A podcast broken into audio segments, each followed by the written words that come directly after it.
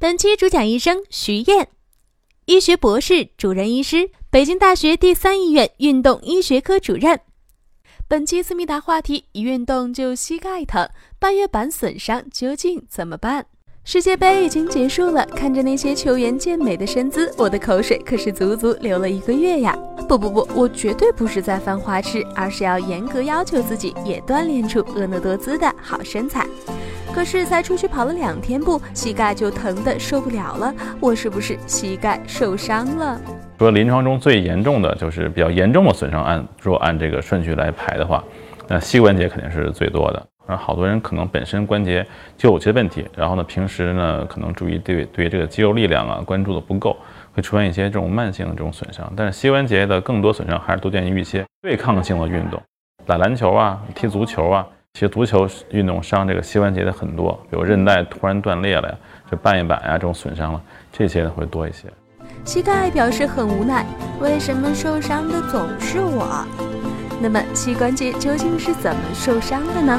这是一个膝关节的模型啊，这膝关节模型。那么这个模型简单看一下，它的膝关节大概组成啊，就是上面是股骨啊，下面这是胫骨，还有中间这个。这个髌骨啊，还有这个外面这个中间这个很重要的一个组织，就是这蓝色这个半月板。这个半月板呢，其实就是一个可以看到，就像一个缓冲垫。那么这里面还有一个红黄色的一个韧带，我们这是个前十字韧带，后边这还有一个就后十字韧带，这是关节的重要的两个稳定性的结构。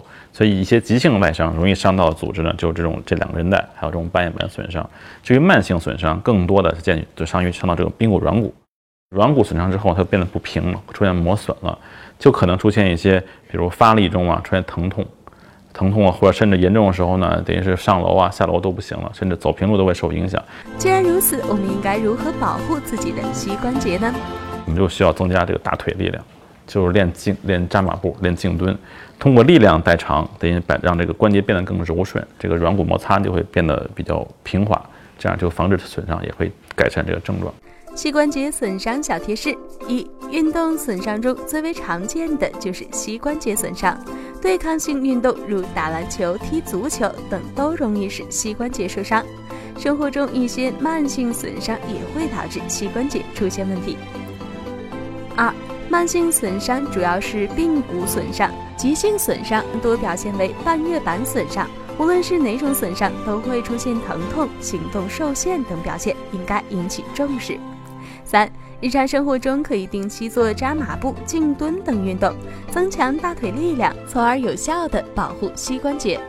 扫描二维码，关注“时尚健康”微信公众号，了解更多健康小知识。提出你最私密的问题，就有机会得到大医生一对一的解答哦。